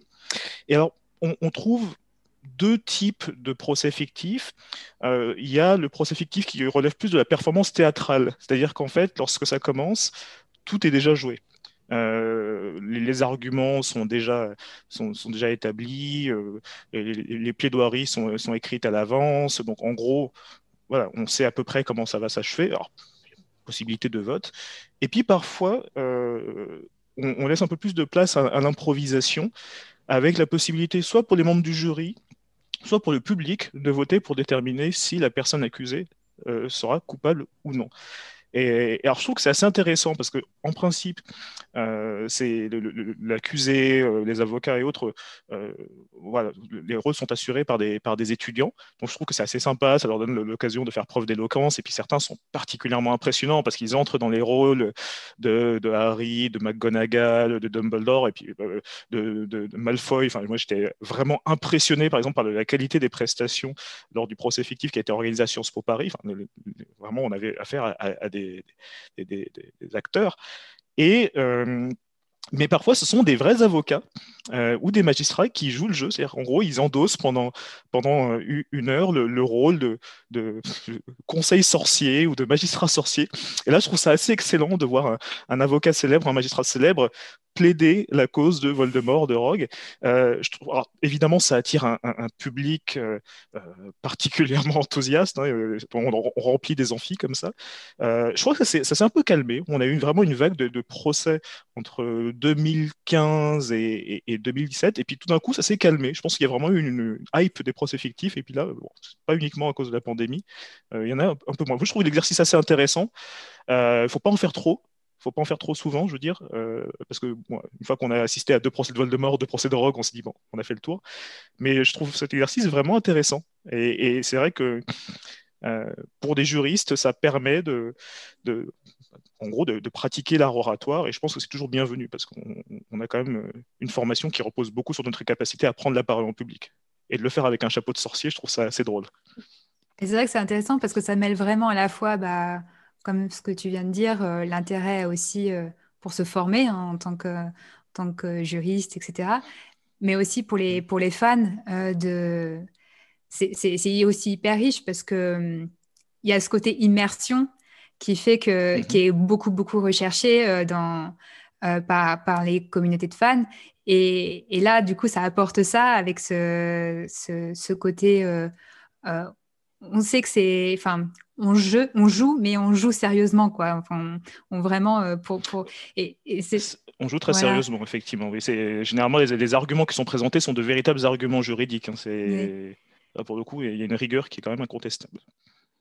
Mais du coup, pour rebondir un peu sur la question justement des initiatives de fans comme ça et, euh, de, ce qui, de ce qui se fait autour de, la saga, justement, en tant qu'universitaire, en tant que chercheur euh, qui a se penché sur Harry Potter, qu'est-ce que, comment vous allez justement appréhender euh, ces, créations de fans? Que, qui sont très très riches et très très, enfin, de manière de, de type très varié aussi pour Harry Potter. On va avoir des fanfictions, on va avoir des fan-films, on va avoir du euh, du wizard rock, donc de la musique.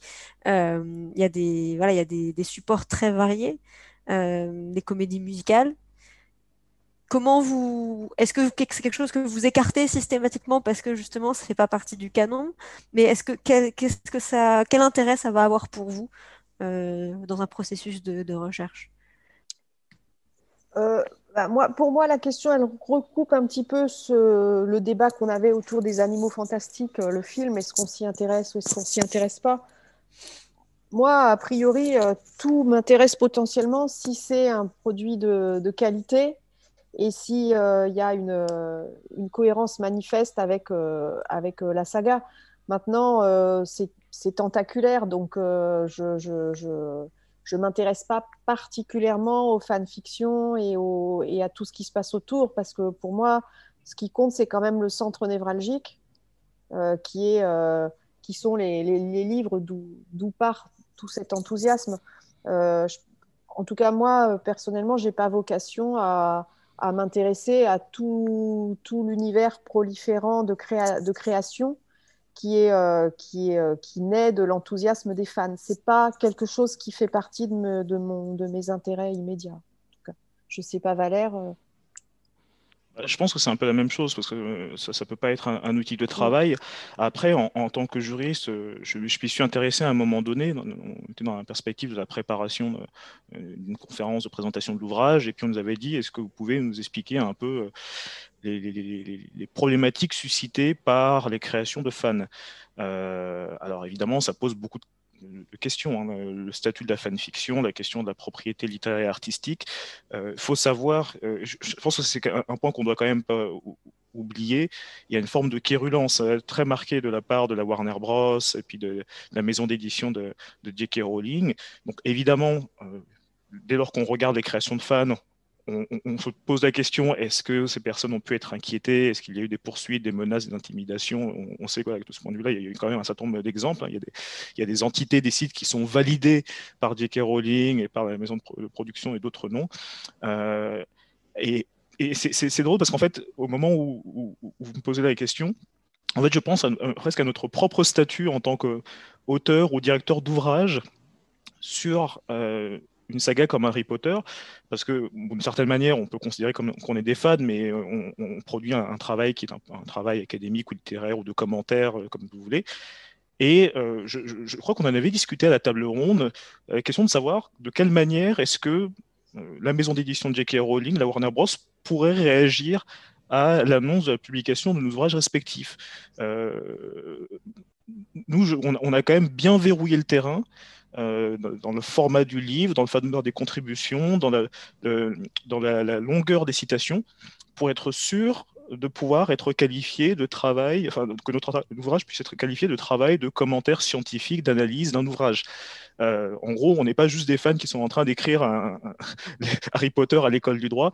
Euh, on fait un travail de commentaire euh, et de mise en perspective. Et je crois que Blandine, tu as eu des, difficultés ou en tout cas des inquiétudes similaires pour justement expliquer à, la maison d'édition. Bah, J.K. Rowling, ce qu'était ton travail enfin, En fait, euh, non, j'ai pas eu du tout de mal à les, à les convaincre de l'intérêt de publier euh, mon travail. Ils étaient même euh, très enthousiastes et en même temps, ils étaient terrorisés à l'idée que ça puisse tomber sous le coup de la loi. Donc, il y a eu une étude juridique très sérieuse. Euh, on a fait le choix de ne mettre aucune citation tellement ils étaient paranoïaques, hein, alors que, comme tu dis, hein, euh, les citations euh, en deçà d'un certain pourcentage par rapport à, l'ensemble, c'est tout à fait légal. apparemment, effectivement, la Warner est très agressive et très tatillonne. c'est mhm. sûrement aussi à la hauteur de la prolifération d'ouvrages qui, qui, qui sont, qui, sont écrits autour de Harry Potter. Et euh, par exemple, à l'origine, le titre devait être, euh, j'avais choisi Harry Potter et le monde antique. Et euh, ils ont, les juristes de, de, de Stock ont dit, il y a quand même, ça pastiche un peu les titres des ouvrages Harry Potter et etc. Donc on m'a demandé d'inverser. Voilà. Bon, idem pour la couverture. À l'origine, c'était un, normalement, c'était un, phénix qui se battait avec un serpent. C'est une euh, couverture qui avait été faite par ma, par ma fille euh, qui a fait les illustrations à l'intérieur du, livre. Et euh, finalement, là encore, Stock, paranoïaque, a fait changer l'illustration. Et finalement, c'est donc un buste romain avec un chapeau de sorcier sur la tête. mais bon, moi, j'avais pas du tout peur. Hein. Je pense que euh, à partir du moment où, comme tu le dis, c'est un travail universitaire d'analyse, etc., les risques étaient, étaient, nuls, en fait. Mais bon. Et, oui, oui, donc c'est sûr que, en tout cas, on a fait preuve d'une certaine prudence. Alors, je ne sais pas si, si, si, Perran et, et, Quentin sont dans les parages, parce que je me posais la question de, de, leur ouvrage hein, sur, sur Game of Thrones. Est-ce que vous avez eu des, des, directives particulières de votre éditeur ou est-ce que vous, avez, êtes entré en contact avec euh, euh, les, créateurs de la série, en tout cas ceux qui, qui détiennent leurs droits en France, pour vous assurer que vous n'auriez pas de difficultés du point de vue des, euh, bah, de la publication de cet ouvrage, qui était un ouvrage académique, mais qui portait sur Game of Thrones, qui était quand même une marque, marque particulièrement protégée à l'époque. Euh, oui, non, pour le coup, on n'a on a effectivement pas eu, euh, pas eu de problème particulier avec, Game of Thrones, avec l'éditeur en tout cas, puisque je pense qu'ils n'ont pas cherché du tout à, savoir s'il y avait de, de, de, problèmes là-dessus. on a utilisé la, la police sur la couverture il y a la police officielle de Game of Thrones. Euh, on n'a pas pris une image officielle du Trône de Fer, c'est une image sur un site euh, d'image libre de droit qui, voilà, qui ressemble un petit peu au Trône de Fer, mais qui n'est pas le vrai Trône de Fer. Mais pour le coup, oui, euh, s'il voulait, je pense qu'on pourrait, enfin, on pourrait avoir des, des, ennuis avec ça. Mais bon, c'est tellement petit dans le sens où ça n'a pas vocation à apparaître en, à des milliers et des milliers d'exemplaires. Je ne pense pas que l'éditeur a voulu se faire. oui, enfin, ne se fait de cheveux blancs par rapport à ça. Et comment s'appelle votre ouvrage, ouvrage euh, L'ouvrage, c'est Le droit dans Game of Thrones. Ok. Mais euh, et la même chose pour Disney, qui est sorti l'année d'après, du droit dans Disney. Euh, on a une grosse tête de Mickey qui est, sur, sur l'image et la police officielle de, de, Walt Disney sur, le titre. Et pour le coup, pareil, l'éditeur n'a pas, a pas tiqué par rapport à ça, ni pour la, pour la couverture, ni pour, pour la police. Donc bon, après, c'est peut-être parce que ça a moins, enfin, oui, ça, a moins de, de, retombées, euh, surtout pour Disney, que euh, bah, qu'un ouvrage sur, sur, Harry Potter, effectivement, euh, qui a fait beaucoup de bruit pour le coup. Et la prochaine étape, c'est Star Wars. Exactement. Ah, bah. bah. après, ça dépend des éditeurs. Je ne sais pas qui est votre éditeur. Alors, pour le coup, c'est Marais Martin. Ah, et effectivement, oui, je crois que pour le coup, ils ils sont absolument pas. Parce que Stock fait partie du groupe Hachette et le groupe Hachette ne peut pas se permettre de, oui. Euh, voilà quoi. Euh, ils sont, euh, ils, peuvent pas se permettre parce que là, on sait qu'il y a beaucoup de sous à, récupérer en cas de procès. Et donc voilà, c'est aussi que plus on est gros, plus on risque des procès. Oui, tout à fait. C'est peut-être l'avantage de marcher avec un petit éditeur. voilà. du coup, Quentin, je te propose de rester avec nous parce que j'avais une question un peu ouverte euh, et j'espère que d'autres euh, d'autres personnes pourraient du public pourraient partager mais c'était euh, qu'est-ce que vous diriez tous à des étudiants qui auraient envie de, se lancer dans des recherches universitaires sur Harry Potter en particulier ou les cultures de l'imaginaire en général à quoi on peut on peut s'attendre au niveau bah, vous avez un peu évoqué au tout début de la discussion au niveau de la réception de ce type d'approche, des, des éventuels euh, de l'intérêt que ça peut susciter, au contraire des craintes de ne pas être pris au sérieux. Enfin, voilà, je voulais ouvrir vraiment sur, euh, en tant que jeune chercheur ou en tant qu'étudiant qui se disent oh, mais ce serait vraiment un chouette sujet, j'ai des idées, qu'est-ce que, qu'est-ce que vous diriez? Blandine, tu veux y aller? Ah. Euh, ah, moi, c'est sûr que je travaille dans un milieu, le milieu des lettres, et alors a fortiori les lettres classiques, qui est un milieu très conservateur et euh, qui méprise beaucoup la culture populaire. Donc c'est clair que pour un chercheur, s'intéresser à Harry Potter, euh, c'est pas euh, c'est pas ça qui va booster ma carrière. Enfin, il y a une forme de, on peut dire de snobisme et de mépris aussi pour euh, pour ces œuvres de culture populaire. C'est en train de changer. C'est vraiment en train de changer. on a on a 20 20 ans de retard sur le monde anglo-saxon, donc donc euh, là, c'est en train de bien évoluer, mais disons que euh, pour l'instant, je pense que c'est encore problématique. Bon, moi, l'encyclopédie, je l'ai écrite euh, comme un ouvrage, enfin c'est extrêmement sérieux sur le plan académique, mais je ne pense pas que ça, sur le plan de ma carrière, ça sera mis à mon, à mon crédit forcément. Hein. je m'en fiche, je ne suis pas là pour capitaliser des points pour monter en grade. Et surtout, ce qui m'intéresse, c'est que le livre soit utilisé beaucoup dans le secondaire notamment. Hein. Euh, pour les cours de latin, et ça, c'est une très belle récompense. Mais euh, non, j'engagerai pas un jeune chercheur à s'intéresser à Harry Potter. Je pense que c'est euh, encore un petit peu tôt, en tout cas dans mon domaine à moi, pour que ce soit valorisé sur le plan académique. C'est dommage, hein. mais encore encore dix ans et tout ira bien. Voilà. alors, de mon point de vue, effectivement, on a constaté une évolution de, l'acceptabilité des, travaux sur le, droit et la culture populaire. Euh, il y a à peu près dix ans, c'était euh, totalement euh, irresponsable de, de, travailler sur le, cinéma, sur les séries et autres. Et donc voilà, les personnes qui le faisaient étaient considérées comme des clowns ou des parias. Et puis à partir du moment où ça a marché pour les premiers, c'est pas forcément venu de, la France, hein, ça c'est venu euh, d'abord des États-Unis, puis ensuite en Europe, euh, ça a commencé à marcher en Belgique. Et euh, concrètement, une forme de tolérance qui s'est développée et puis même de soutien, à savoir que je, je peux affirmer qu'une personne qui était particulièrement critique il y a à peu près 7 ou 8 ans de ce type d'études a euh, été force de proposition sur une, thématique de ce type un peu plus récemment. Et donc, on voit que les gens ont la, mémoire courte. Et donc, ce que je dirais aux, jeunes chercheurs et aux étudiants qui s'intéressent à ces questions-là, c'est ça, ça, peut être un élément de, de je pense, de, de construction d'un parcours intellectuel euh, moi, quand je, travaille sur Harry Potter, euh, sur euh, Camelot, sur autre, en fait, quand je, raisonne sur ces, sur ces, œuvres de fiction, je, raisonne sur le droit, sur les institutions, donc ça me permet de réfléchir et de, en fait, de me construire en tant qu'enseignant-chercheur. Mais il est certain que c'est pas ce qui sera mis à mon crédit, euh, au crédit de mon, parcours, de me monter en grade, hein, comme le disait tout à l'heure Blandine. Et il, faut faire des choses, j'ai envie de dire de façon très, très pragmatique, pour une, étude sur la culture populaire, il faut avoir dans son CV euh, quatre, études, quatre travaux qui sont vraiment euh, dans les clous euh, sur notre objet d'étude. Il ne faut pas qu'à un moment donné, le, droit et culture populaire ou littérature, lettres et culture populaire soient l'élément dominant du CV. Parce que l'idée, c'est quand même, on est dans un, domaine où il est difficile euh, en ce moment d'obtenir des postes de, titulaires, et je pense qu'il faut mettre toutes les chances de son côté. Donc euh, voilà, c'est bien de s'y intéresser, il faut en faire, mais euh, moi, j'ai commencé à me sentir vraiment libre de travailler sur ces thématiques-là une fois que j'ai pu sécuriser mon poste. Et je me suis dit, bon, là, concrètement, c'est pas quelque chose qui va se retourner contre moi.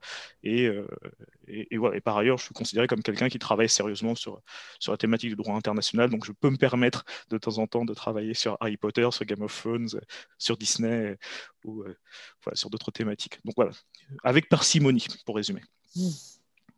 Quentin et Perran, on voit que vous avez, ça y est, vous avez tous les deux vos micros activés. On aimerait bien vos, témoignages. Monsieur Plouinec, tu veux commencer?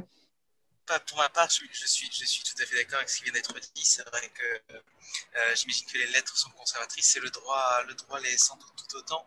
Euh, c'est vrai qu'effectivement, je pense qu'il y a encore un, certain nombre de personnes, peut-être euh, plus, qui ont une vision plus traditionnaliste en fait des choses et pour qui ce genre, ce genre de démarche sur le droit et, et on va dire la culture populaire en général n'est pas forcément pas forcément dans les canons de la recherche universitaire. Et du coup, ça, ça peut créer une certaine, euh, une certaine euh, distance ou un regard un petit peu, un petit peu suspect de la part d'un certain nombre de, personnes dans la recherche universitaire. Mais euh, voilà, je pense aussi effectivement que les, les choses vont, vont, évoluer, mais quand tout est à cause, ça ne constitue pas, et je ne suis pas sûr que ça puisse constituer dans, dans un proche avenir un thème essentiel d'une recherche, c'est une activité plutôt complémentaire à une autre recherche, mais qui a quand même beaucoup d'intérêt. Si justement on parle de, euh, jeunes recherches ou d'étudiants, je pense que c'est intéressant dans le sens où ça permet de mettre en perspective beaucoup de choses. Et que finalement, euh, comme euh, tout ce qui est de la comparaison, par exemple, entre pour le droit entre les différents pays, etc., aussi comparer avec des systèmes juridiques de fiction, ça implique de de se poser d'autres questions ou de regarder d'un œil très extérieur sur finalement ce que l'on fait en France ou dans d'autres pays. Donc ça, je trouve que c'est très intéressant et ça permet d'avoir d'autres angles d'approche. Et donc, euh, il faut, s'y intéresser finalement, je pense, en un sens, mais ça ne peut pas constituer l'essentiel d'un travail de recherche. Ce sens peut être dommage, je ne. Oui, pour le coup, je suis tout à fait d'accord avec, avec, ce que, ce que Perrin vient de dire. Et, euh, d'autre part, ça permet d'avoir un, un, point de comparaison, enfin, euh, quelque chose de commun avec le public auquel on va s'adresser notamment avec, euh, avec, nos, avec nos étudiants. moi, en droit des successions, ça me permet, l'exemple le, d'Harry Potter, ça me permet de leur apprendre des, choses de manière un peu plus intéressante, un peu plus amusante, hein, de se pencher sur, sur le, cas de la succession de, de, la maison de Sirius Black dans Harry Potter. Voilà, ça permet de leur donner qu'est-ce, qui se serait passé euh, si on avait regardé ça avec le, regard du droit français. Voilà, ça permet de, l'appréhender de cette manière. Et donc d'avoir euh, oui, un, point commun hein, pour, parler bah, d'une chose un peu, plus, un peu moins rigolote, un peu plus austère, euh, mais qui constitue notre fonds de commerce, à savoir le droit, le droit et ici le droit des successions. Donc ça permet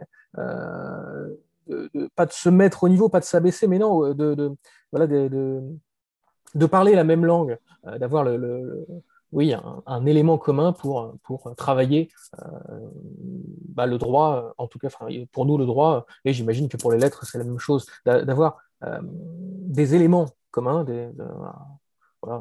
pour, pour travailler une matière un peu, un peu, moins, un peu plus austère. Et si je peux me permettre peut-être une, perspective plus optimiste, je ne sais pas de ton côté, Blandine, mais euh, le travail sur les fictions euh, ces dernières années a quand même permis de, de placer l'université sur la carte l'université avec un, avec un petit U et un grand U. Je m'explique.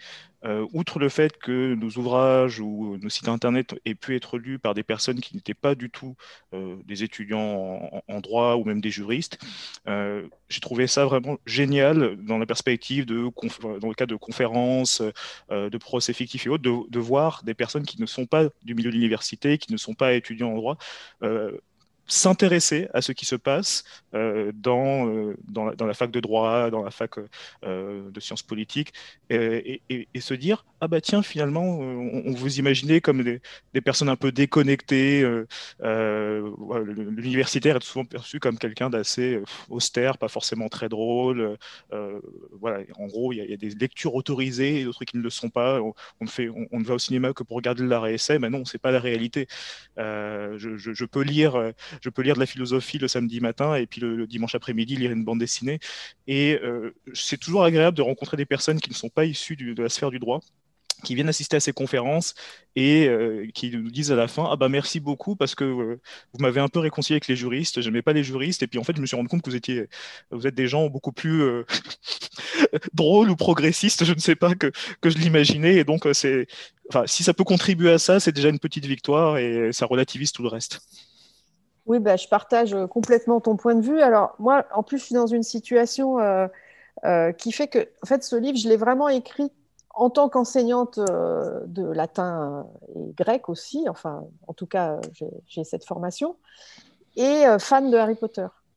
Et, en fait, ce qui, ce qui m'a plu, c'est de lui donner cette forme d'encyclopédie parce que justement, je me suis dit, bah, euh, vu, ma démarche, c'est possible hein, de, fragmenter ça en, articles, mhm.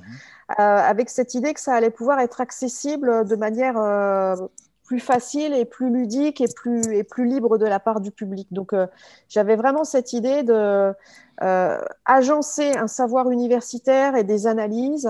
mais d'une manière à rendre la chose accessible, parce que je pense que c'est aussi ça dont souffrent beaucoup nos disciplines, c'est que je pense qu'il y a beaucoup de richesse à l'université, mhm. que les universitaires ne sont pas des, bons vendeurs. C'est-à-dire que euh, euh, c'est vrai qu'il y a, y a cette parfois incapacité à donner à euh, ce qu'ils ont à proposer une forme attrayante, une forme consommable, je mets des guillemets, mais une forme qui, qui soit facilement accessible par un public qui serait euh, assez désireux finalement de s'intéresser à tout un tas de sujets, mais qui est souvent découragé mhm. par la forme que, que, prennent euh, nos, nos, présentations.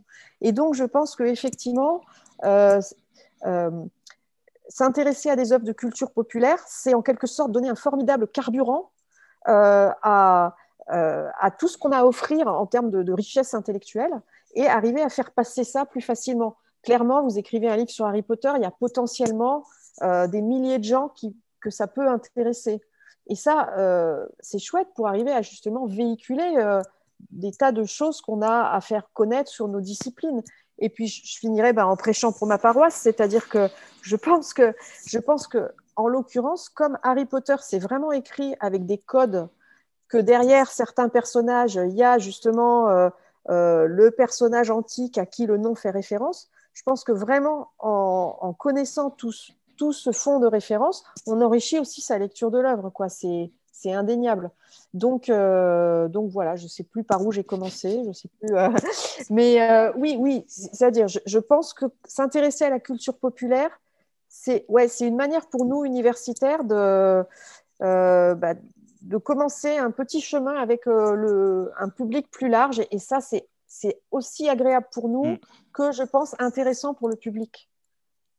Ouais, c'est vrai que je pense qu'il y a un gros enjeu hein, pour l'université de de sortir des, murs de l'université aussi. Et, bah et du coup, bah, ce type de sujet, ça, ça permet de faire des passerelles. On sait quoi, avec, avec Aspic, euh, on, essaye de le faire. Et puis, on voit, enfin là, je profite de vous avoir tous les deux. Euh, on a eu beaucoup de retours hein, de, sur, euh, sur, de, lecteurs de la Gazette qui, du coup, ont lu vos ouvrages, qui ne sont pas forcément spécialistes, spécialistes de droit ou de, ou de lettres classiques et, et qui et ça leur permet de lire ce type de, travaux. Donc, c'est c'est quand même euh, intéressant. Et je voulais aussi être euh, euh, un peu optimiste, même si je pense qu'ils sont encore un peu isolés.